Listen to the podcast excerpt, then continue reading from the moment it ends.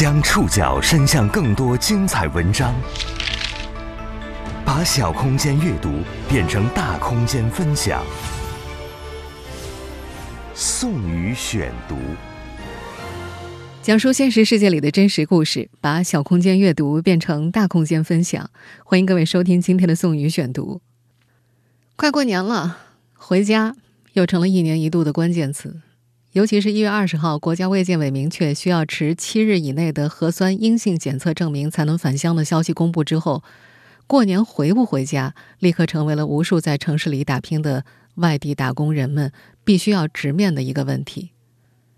今天的节目，我们暂且不去谈论年轻人们要不要回家的纠结，我们想去关注一群更少数的、更弱势的群体，在如今热闹喧嚣的网络空间里。我们很少听到他们的声音，他们是在城市里打工的有家难回的农村老人。二零二零年十二月二十九号，二十三岁拼多多女员工润肺倒在凌晨下班路上的同一天，六十九岁的环卫工刘汝祥也倒在了山东临沂的工作岗位上。早上八点多看见的，当时救护车来了，救护车来了，看人已经死了，然后就走了。和润肺之死引发全网年轻人声讨工作强度不同的是，刘汝祥的猝死并没有引发更多关注。他的工作时长也超过十二个小时，他的工作环境也很恶劣。而在他生前的工作单位，像他这样的高龄工作者占据环卫工群体主流。他们大多是来自农村的老人，为了生存，在远离家乡的城市默默扛起生活之重。宋宇选读，今天和您一起认识回不了家的乡村老人。环卫工刘汝祥倒下的西支路，在山东临沂的城市中心，穿过人民广场之后向南延伸，在银雀山路和启阳路之间被截出了一段两百九十米长的生活街道。因为临着几个老小区。这条路分布着水果摊、猪肉铺、卖家禽的摊子、山东煎饼铺等几十家商铺，构成一个条形的农贸市场。商铺多，产生的生活垃圾也多，因此路上一共设了两个垃圾站点，分别在路的两端，每个站点集中放着八九个一米来高的绿色垃圾箱。老韩在这条街上卖了二十多年猪肉，他的店铺和朝南的垃圾站点仅隔了一条马路。二零二零年十二月二十九号早上，刘汝祥倒下的时候，他是第一个跑过来的。六十九岁的刘汝祥在这条街上已经干了一两年了，所以周围商铺的老板都认识他，平时都管他喊老刘。肉铺老板老韩记得，那天早上五点多，天还没亮呢，他和老婆到店里准备当天的货品，刘汝祥就已经像往常一样在扫街了。老韩的老婆和他打招呼：“这么冷的天还来这么早啊？”刘汝祥应和着，夜色中看不出神色有什么异样。那是二零二零年入冬以来最冷的一天。早在三天前，中央气象台就发布消息，说十二月二十八号到三十一号，二零二零最强寒潮将从西北、华北等地开始，一路扩张南下，降温范围覆盖整个中东部。大部分地方一天之内降温就达到十摄氏度以上。临沂市在十二月二十八号下午十四点左右发布的寒潮黄色预警，十几个小时之后，当地气温就从前一天的最高九摄氏度一直降到最低零下十一摄氏度，并且伴随着鹅毛大雪和五级大风。老韩记得，那天虽然穿着和前一天一样的棉服，但明显感觉不够用了。手指头都伸不直了，耳朵也要冻掉了。相隔不远，另一家肉铺的老板也说，铺子里的水表那天都被冻裂了。寒潮伴随大雪，在当地全市范围之内引起预警，大部分中小学、幼儿园都停课了。当地汽车客运总站所有班线早上六点多开始停止发车，部分高速公路也封闭了。可当整个城市因为寒潮的到来而放缓运转的时候，环卫工人。却需要提前开工。临沂环卫集团一名后勤工作人员说：“当地环卫工一般是在早上六点开始工作的，但遇到落叶较多或者清雪除冰的情况，环卫工需要在清晨四点就上班，以保证几个小时之后上班高峰期道路的畅通。刘汝祥的日常上班时间比其他人还要早一些。和他在一个环卫小组的工友老马说，环卫工的工作是多劳多得，有些环卫工希望多赚一点，就会向公司申请承包更长的路段，工作时间只能自行提前。刘汝祥负责的路段有两百九十米左右，但因为商铺多、生活垃圾多、工作量大，再加上街面上往来车辆一多起来，垃圾就会被吹得满天飞，更加不好清扫。因此，他一般在凌晨三点多就会起来工作。十二月二十九号这天也不例外。那天凌晨三点多，刘汝祥就离开了自己的出租屋。那时已经下起雪来了，他穿着短款棉袄，外面套着黄色的环卫制服。或许是因为下雪，他又在工作服外面套了一件有环卫标志的长雨衣，脚上是一双长及小腿的雨靴。环卫工的工作时间一般分为三个阶段：凌晨到早上七点半，然后是早饭时间，八点半再上岗，继续工作到十一点半下班，下午一点半上班，五点半下班。那天八点多，吃完早饭，老马出门去上工了，路过刘汝祥的出租屋，看到对方正拿着铁锹站在门口，老马喊了句：“到点了，走吧。”刘汝祥以正常的语气应和着。刘汝祥是在上午八点三十分左右到下的。当时因为下雪，路上的行人要比往常少一些。老韩在猪肉铺里向外张望，突然看到背对着他翻捡垃圾桶的老刘直直的往后倒。还没等老韩反应过来，他已经全身着地，帽子从头上脱落。老韩大喊一声：“老刘！”见没反应，他扔下铺子，赶紧跑过来查看。此时老刘双眼紧闭，脸通红，嘴巴张着向外倒气儿，蜷曲的右手还握着刚从垃圾桶里捡到的一把菜刀。刀锋挨着脑门，在脑门上划出一道细小的口子，左手则平伸在身体一侧，两腿蹬得笔直。隔壁肉铺的老板和几米之外的小区门卫周师傅也被惊动，陆续跑过来。但谁也不敢轻易挪动他。八点四十二分，老韩拨出了第一个幺二零电话。这时雪越下越大了，几个人找来一块塑料布盖在老刘身上，以防他被大雪淋湿。积雪路滑，救护车比平时来的要慢。八点五十三分，老韩再次拨打幺二零，对方告知还在路上，一直到上午九点，救护车才赶到。而这个时候。老刘的身子已经硬了。一天之后，刘汝祥所属的公司临沂环卫集团发布公告，初步诊断为突发心脏病死亡，具体的死因需要由法医进一步鉴定。直到刘汝祥突然离开，同事老马才想起来，就在半个月前，公司组织的一次常规体检当中，医生告诉刘汝祥血压有点高，需要注意。而在更早的两个多月前，刘汝祥还告诉老马，自己感冒了，老咳嗽，喘不上气儿。老马劝他去开点感冒药。环卫工是没有休息日的，所以工友们有点小病小痛，一般都是去药房拿点药，很少专门跑医院。接下来的两个月里，刘汝祥的咳嗽、气喘似乎一直都没见好。老马以为是抽烟的缘故，还劝他少抽点。附近小区门卫周师傅。也听刘汝祥提起过自己的感冒。事发当天，帮忙看守刘汝祥的另一位肉铺老板说，最近一段时间见到刘汝祥，总觉得他干着活儿有点怪累的感觉，具体表现在哪儿他也说不上来。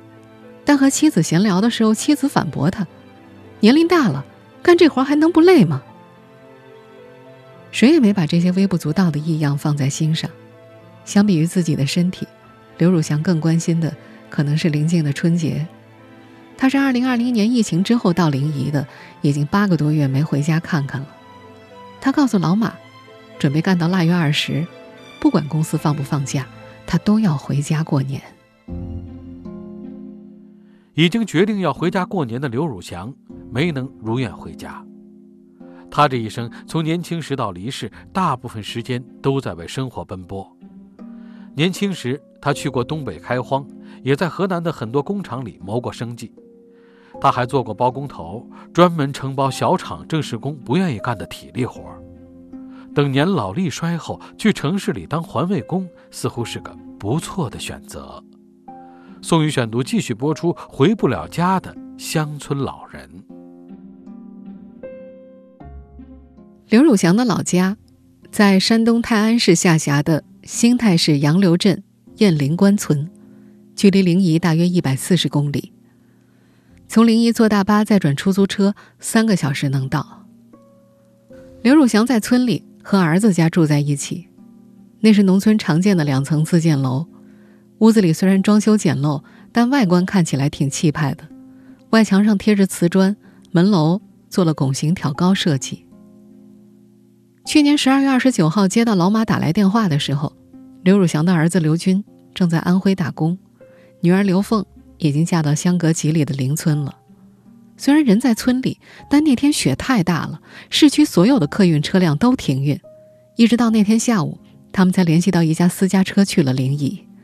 等到两个人都赶到的时候，已经是傍晚了。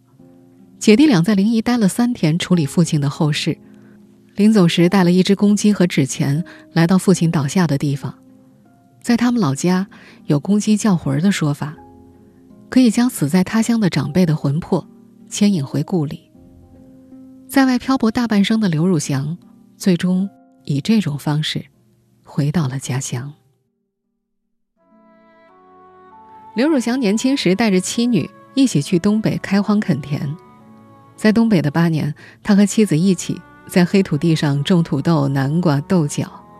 他勤奋，脑子活络，再加上那时候东北好落户，他很快就在当地盖上了自己的房子。一转眼，女儿刘凤十一岁，老家的习俗是女儿在十八岁左右要张罗着嫁人的事儿。他内心深处还是希望一家人能回到故乡，在老家为女儿择个好人家。于是他卖了在东北的房子和家当，拿着六千块钱，带着刘凤母女俩又回到了老家山东新泰杨柳镇。在外漂泊数年，他觉着只要勤快活络，不怕脏累，当一个城市中的流民，从工业的缝隙里获取收入，哪怕只是零零星星，也比老老实实在村庄里做一个农民要赚得多。他先是干起了拉煤的活计，四年之后再次带着女儿北上，去黑龙江的砖窑里烧砖砸铁，到牡丹江里淘沙，还短暂的去过上海的建筑工地打工。顺利的时候，半年能赚两千多块。那时还是上世纪八十年代初，农村刚开始实行土地包产到户，很少有人扔下村里的田地外出打工的，他算是当地的异类，因为肯卖力气。和刘汝祥共事过的人都喜欢再找他干活。到了上世纪九十年代，一个曾经雇过他的老板又把他介绍到河南的一个工厂里帮忙砸铁。从此，他在河南一待就是二十多年。他辗转过周口、开封、信阳等地，去过汽车厂、铸造厂、拖拉机厂等。他后来还组建起一支十几人的小包工队，什么散活都接。哪家厂家的设备坏了，修起来很麻烦。他就带着人去修好，也有厂里的铸铁件生产不合规，需要回炉重造，他就带着人去把这一堆报废器械拆开砸碎。这些活计是按吨数分工钱的，假设一吨二十块，这堆东西有五吨，三个人一起干，那就挣一百块，三个人分。儿子刘军那时也辍学，加入了父亲的队伍。他们那会儿承包的很多活都是厂子里的正式工不愿意干的。话说回来，要不辛苦的话。人家厂子也不会用你们来干。那段时间正是中国制造业大发展的时期，工人地位高，厂子效益好，刘汝祥这个小小包工队的收入也在与日俱增。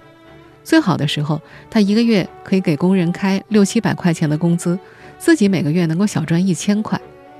年轻有用不完的力气，钱像涓涓细流一样汇进了他的口袋里，那是他一生中最意气风发的时候。二十多年在外务工生涯，他攒下了二十多万，花了十一万给儿子盖了新房，娶了媳妇儿。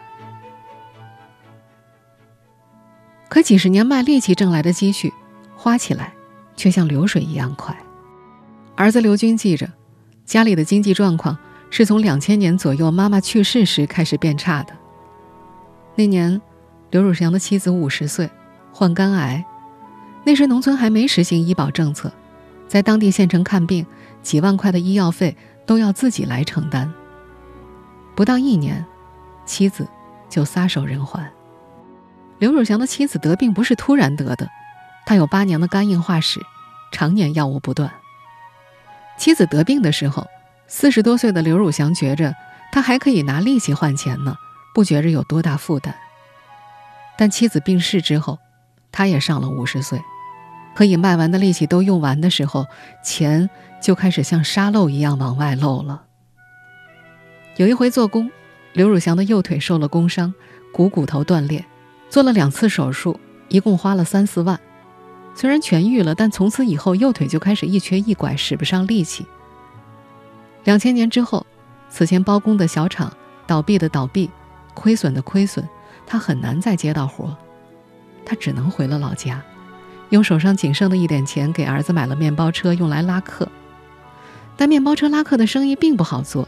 一年之后，刘军就把父亲的车卖了，和妻子一起去了临沂，做一些回收废品的工作。现在他去了安徽的一家厂当吊车司机，每个月大概有六千块收入。儿子离开村庄之后，刘汝祥又在老家买了个三轮车，进些菜来卖。但他受伤的腿一蹬车就疼，干了两年就干不动了。没多久，他从老家跑了出来，打算去城里继续找点不用那么费力的活干。这次离家的时候，他已经六十一岁了。环卫工工友老马和刘汝祥相识于二零一七年左右，那会儿刘汝祥已经到临沂好几年了。当时呀，老马在沂蒙路上扫街，刘汝祥。还在马路边的一个居民小区里当门卫，两人一听对方都是山东口音，一来二去就熟络了起来。刘汝祥告诉老马，在此之前啊，自己还在一家职业技术学校兼职干过门卫和保洁。到了二零一九年上半年，刘汝祥的兄弟生了重病，他辞掉工作回老家，在家待了几个月，一直到把兄弟送终才又回来。等再去原来的单位求职的时候，对方已经不要他了，理由是对于门卫这个岗位，刘汝祥的年纪已经超龄了。老马想到西直路的一个路段，原来的环卫工老石因为年纪大又生病辞职了，他不干之后，那条街一直没找着人扫。老马就把刘汝祥介绍给临沂环卫集团。二零一九年下半年，刘汝祥入了职。在山东临沂入职环卫工时，刘汝祥已经六十八岁。对这个年龄的打工者来说，环卫工可能是他们在城市里能找到的少有的工作。和刘汝祥一样，这些来自农村的老人大多年轻时就在城市谋生，日渐衰落的体力和对老无所依的恐慌，让他们在远离家乡的城市沉默地扛起生存之重。宋宇选读继续播出。回不了家的乡村老人。临沂环卫集团的一名后勤工作人员介绍，他们公司里做环卫工的都是合同制，年龄都偏大。这名工作人员的解释是：环卫工工资不高，又累，年轻一点的人宁愿选择保安、服务员这类工作，最后他们只能找到五六十岁的。负责考勤的路段管理员辛凤菊手下管着八九个环卫工人，这些人里年纪最大的已经八十多岁，最小的也五十八岁。和刘汝祥关系不错的老马今年六十八岁，老家在山东临沂下面的一个村子里，早年间是村里的民兵连成员，开过山洞，还参加过唐山大地震的救援，后来入党成了党员，当了二十七年村干部。退休之后。每个月的干部补贴和农村养老保险加起来不到六百块，还要帮两个儿子在保定买房，他就追随已经在临沂环卫集团打工的老伴而来，一干就是十几年。公开资料显示，临沂环卫集团是临沂市国有资产投资控股有限公司的全资子公司，成立于二零一零年，集团人员五百到一千人左右。老马虽然已经在这儿干了十几年，但一直是合同工，也没有社保。事实上，兴凤局手下的这几个环卫工里，只有老赵一个人是有社保的。老赵是队伍里最年轻的，今年五十八岁。二零一七年到临沂环卫集团，现在负责一段一百六十米长的街道，每月工资一千六百块，加上加班费可以拿到两千一百块左右。每个月他自己会出三百八十块的社保，公司再帮他缴纳一部分。老赵的家也在临沂下面的农村，早年间在临沂做搬家工，年纪大了干不动之后，就找了这份环卫工的工作。老赵的妻子和十六岁的儿子和他一起生活在两间不足十五平方米的小平房里。妻子和儿子智力都有问题，老赵觉着以后即使干不动了，至少可以凭这份社保领到退休金，保障一家人的生活。在这个八人环卫工小组里，老赵的故事并不特殊。另一位来自临沂河东区的农村阿姨，今年六十多岁，老伴几年前得了膀胱癌。现在就靠高额的医疗费续命，家里已经借了十几万的外债了。几年前，阿姨在环卫作业的时候掉进了下水道，伤了膝盖，现在必须要借助外物才能够站立。于是扫地的时候，扫帚、拖把就是她的拐杖；铲雪的时候，铁锹就是拐杖。当年轻人们在社交媒体上讨论大厂青年过劳猝死的时候，这群流浪在城市的乡村老人同样在用自己暮年残弱的身体挑起生存的重担。凌晨两三点上班，下午五点半下班是不少环卫工的工作常态。遇到雨雪等特殊天气，他们还要加班。二零二一年元旦这天，已经下班回家的路段管理员辛凤菊突然又骑着电动车返了回来。紧急叫住几个还没走的环卫工人。他刚接到经理通知，银雀山路部分路段雪水过多，需要清理一下。环卫工人把收起的工具又拿了出来，开始埋头铲水。新凤局拍照打卡，发到工作群里。等到干完活的时候，已经是傍晚六点。他们这天的工作时长同样超过了十二个小时。对老无所依的恐惧出现在每个环卫工的言谈举止里，拼命攒钱才能带来些许安全感。刘汝祥有一张专门收工资的银行卡，当他去世后，女儿刘凤在他的出租屋里找到了这张卡，里面是他这几年在临沂的全部工资收入，几乎一分都没动。老马说，刘汝祥在做环卫工之余会捡点破烂卖，每天能够赚个二十多块，卖破烂的钱。就是他全部的生活开销，但老刘生活节俭，经常买几个大馒头就是一顿饭，也几乎不买衣服，穿的大多都是直接从垃圾桶里捡来的。当为父亲收拾出租屋的时候，女儿刘凤发现，父亲卖破烂的收入所得还存下了将近六七百块，都是一块十块的面额，装在一个铁盒子里。那是刘凤第一次到父亲在临沂的出租屋，屋子不到十五平方。一张横放的单人床已经占据了三分之一的空间，床头紧贴着一张木头桌子，上面放着一个保温杯，那是刘汝祥参加一次社区活动时赢得的赠品。桌子的一端紧挨着另一张长桌，上面放了些杂物。做饭区在床尾方向，有几个不锈钢锅具和一个小电炉，靠近窗户的位置被刘汝祥绑了根晾衣绳。屋子里没有取暖设备和火炉，不知道刘汝香原本打算怎么度过这次寒潮。女儿刘凤不止一次在电话里劝父亲回家，可刘汝香每次都说在城里待着自在。对于在外游荡了半生的他来说，那个农村的家是几近陌生的，因为常年离家，同辈人里没有关系特别好的。反而在这个距离家一百多公里远的城市里，他倒还交到了一些朋友。他们大多是同样流浪在城市里的乡村老人，有着相互理解的境遇和心思。老马和刘汝祥租的屋子在一条胡同，相隔十来米，经常约着一块上班。他们总去街道上一家羊肉汤馆买羊汤喝。汤馆大姐有时会把卖不完的包子和汤免费送给他。拿回来可以喝上两顿。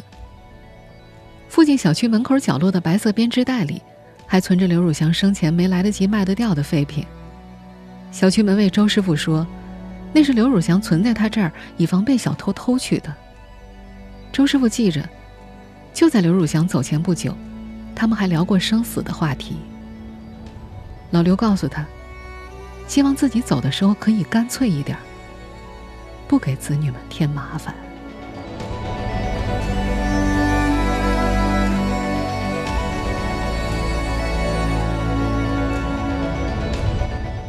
以上您收听的是宋宇选读，《回不了家的乡村老人》。本期节目节选自《三联生活周刊》。收听节目复播，您可以关注本节目的同名微信公众号“宋宇选读”。我们下期节目时间再见。